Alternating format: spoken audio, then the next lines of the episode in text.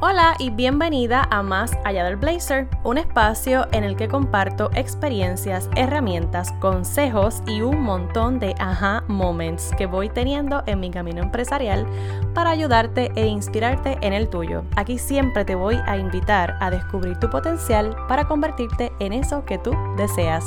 Mi nombre es Angélica y esto es Más Allá del Blazer.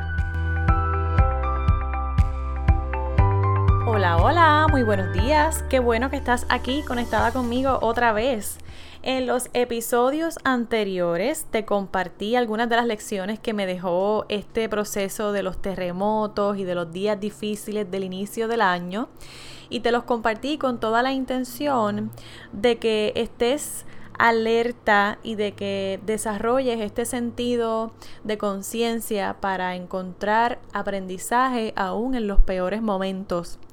Y hoy te quiero compartir cómo es que puedes lograr colaboraciones efectivas, colaboraciones con otros colegas. Te voy a compartir algunas de las consideraciones que para mí son esenciales y las he confirmado a través de distintas colaboraciones que he hecho con personas que a veces no conozco, hay veces que sí, ya las conozco, pero igual siempre hay una constante y esas son las cosas que te quiero compartir para que las puedas anotar y que las tengas en consideración ahí para tus primeras colaboraciones de este año. La primera cosa que debes tener en cuenta es que esa colaboración esté alineada a tu misión, a tu visión y a tu propósito o enfoque.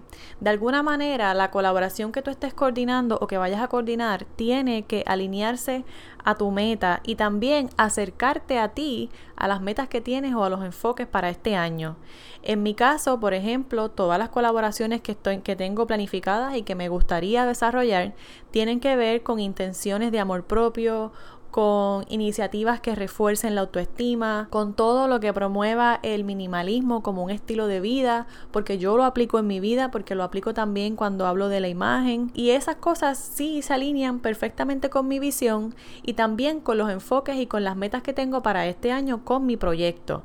En el caso de que alguien se me acerque para colaborar conmigo y promover alguna marca de un producto de, cerveza o de licores, pues yo no aceptaría ese tipo de colaboración porque no se alinea a lo que yo quiero y tampoco tiene que ver con nada de lo que yo promuevo. Y ese es un ejemplo de lo que te quiero decir con esto de que tiene que estar bien alineado a tu misión y a tu visión. La segunda consideración esencial es que debe haber un intercambio de valor. La colaboración que hagas debe sumarte valor no solamente a ti, sino también a las otras personas. Puede ser que sea una persona adicional o puede ser que sean dos, tres, cinco, pero todos deben llevarse un valor. Puede ser que, que se trate de dinero, como puede ser que se trate de nuevos clientes o de potenciales clientes. Puede ser que tú ahora mismo estés en un nivel en el que solamente pues te conocen 200 personas y te siguen 200 personas en tus redes sociales y tú quieres aumentar ese, ese número de seguidores a mil. Pues entonces si esta colaboración te va a ayudar a tú lograr esos mil seguidores que son seguidores no solamente porque te sigan, sino porque pueden ser clientes también, pues perfecto, eso te está sumando un valor. Debes evaluar bien si realmente todos se van a llevar un valor o si es que tú solamente vas a participar porque te gusta y ya. Si es así, pues entonces mi recomendación es que no inviertas tiempo y energías en eso, por más que te guste, y si es que quieres ayudar, pues lo puedes hacer, pero sin involucrarte como colaboradora. También en este aspecto es importante que a lo mejor tú todavía no, no esperas tener clientes porque no estás, digamos que no tienes definido un servicio o un producto. Pero si esta colaboración te suma experiencia, mi recomendación es que sí, que la consideres. Y claro está, de nuevo, si está alineado a tu visión y tu propósito, a corto o largo plazo, pues la puedes considerar independientemente de que no te va a traer ahora clientes. Una tercera consideración y esta está un poquito alineada con algo que te acabo de mencionar. Y es que si tú sabes que la colaboración no te suma ningún valor directo, pero tú de todas formas quieres participar, debes dejar bien claro a ese equipo de colaboradores que tú vas a ayudar, pero no te vas a involucrar totalmente. Y eso es parte de una comunicación asertiva. Y esta es la tercera consideración esencial que yo he observado en todas las veces que he trabajado en equipo. Me gusta trabajar en equipo, ya te he dicho que eso multiplica los resultados, nos ayuda, nos ayuda a llegar un poco más lejos y definitivamente es necesario trabajar en equipo, pero debes estar bien clara qué quieres hacer, qué es lo que no quieres hacer y comunicárselo a ese equipo de colaboradores. Aquí tienes que sacar a pasear a tu adulta responsable y debes dejar a un lado las excusas. Esa es, la, esa es la cuarta, prácticamente esa va a ser la cuarta consideración que te voy a compartir. Pero antes de pasar a eso, ¿cómo puedes practicar una comunicación asertiva diciendo lo que quieres, diciendo lo que no, manteniendo la empatía, el respeto, aprendiendo a escuchar activamente a tus compañeros, ¿verdad? A las personas que están colaborando contigo eh, dejándole saber qué tú puedes hacer, qué no puedes hacer. Si se trata de una colaboración que implica las redes sociales y a ti no te gusta hacer artes o tú no eres buena redactando los captions, por ejemplo, pues debes ser honesta y debes decir, mira, sabes que yo voy a participar de esta manera, pero yo no soy buena creando los artes. Así que yo esa tarea la paso. Aquí es bien importante que tú sepas reconocer cuáles son tus fortalezas, cuáles son tus debilidades o cuáles son tus áreas a mejorar. Y si tú sabes que tú no eres buena hablando, prendiendo la cámara y hablando, pues entonces no te comprometas a hacer la parte de la colaboración que se, que se comunica con la audiencia. ¿Ok? Eso es un ejemplo, ¿verdad? Hipotético, pero eso es bien esencial para que todo fluya, porque la mayoría de los problemas entre los seres humanos tiene que ver con comunicación, con algo que dije mal, con algo que malinterpreté, con algo que no comuniqué, en fin.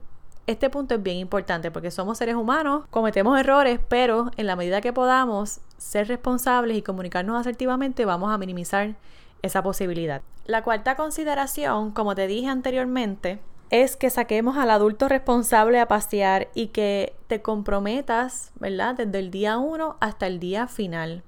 Usualmente cuando tú estás coordinando una colaboración, sabes que inicia en X fecha y que va a terminar en X fecha. Así que desde ese momento tú te comprometes. Claro, hay cosas o eventos, ¿verdad?, que están fuera de nuestro control, pero si nos comunicamos efectivamente y asertivamente, vamos a poder decir, hey, pasó tal cosa, no voy a estar disponible para tal reunión o no voy a estar disponible para lo que dije que iba a hacer. ¿Cómo podemos, verdad? El plan B, activar el plan B, activar el plan C. Eso es parte de la comunicación. Pero yo, como adulta responsable, si me comprometí a colaborar, en cualquier tipo de evento o en cualquier tipo de iniciativa necesito estar comprometida. No puede pasar que tú iniciaste una colaboración y pasaron tres días y nadie supo de ti. No puede pasar eso. ¿Por qué? Porque estás involucrada y entonces hay otras personas que están dependiendo de ti para que esa colaboración pueda darse de manera efectiva. Y una última consideración, pero no menos importante, de hecho, tiene que ver con la comunicación, pero es bien, bien, bien esencial que tú aprendas a agradecer. A lo mejor la colaboración se dio entre tú y otra persona, a lo mejor esta otra persona invirtió tiempo para ayudarte en, en un proyecto particular.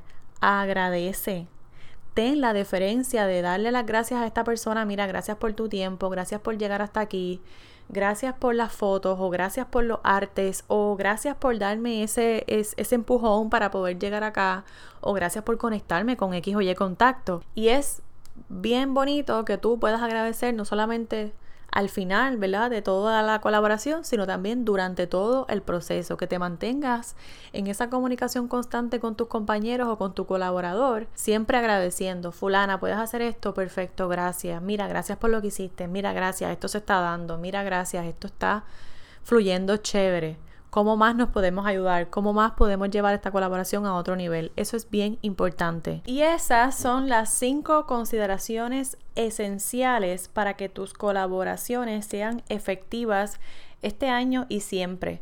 Claro está, siempre va a haber espacio para mejorar y siempre hay cosas nuevas que tú vas observando y que vas recopilando de cada uno de los aprendizajes que tienes con diferentes equipos de trabajo. Pero al menos esas son las cinco que yo he podido identificar que son bastante consistentes. Pero igual tú vas a tener tus propias experiencias y, vas a poder identificar cuáles son esas otras eh, consideraciones o elementos importantes que, que, hacen una colaboración efectiva. Con esto me despido y será hasta la próxima. No sin antes recordarte que tengo ya disponible la mentoría one on one para ti está disponible de manera virtual o de manera presencial y la asesoría de imagen que ahora no solamente tienes la opción de pagar el package completo de las cinco clases, sino que puedes optar por una clase específica y decirme cuál es el tema o cuál es el área que quieres trabajar de tu imagen conmigo. Así que ya sabes, me escribes a mi correo electrónico dearblazerblog.gmail.com o igual me puedes contactar a través de mis redes sociales y yo siempre estoy por ahí casi, casi, casi 24/7. Gracias por escucharme, comparte este episodio con alguien que sabes que se puede beneficiar y déjame tus valoraciones en iTunes para que más mujeres como tú descubran este espacio de empoderamiento femenino. Un abrazo desde acá, chao.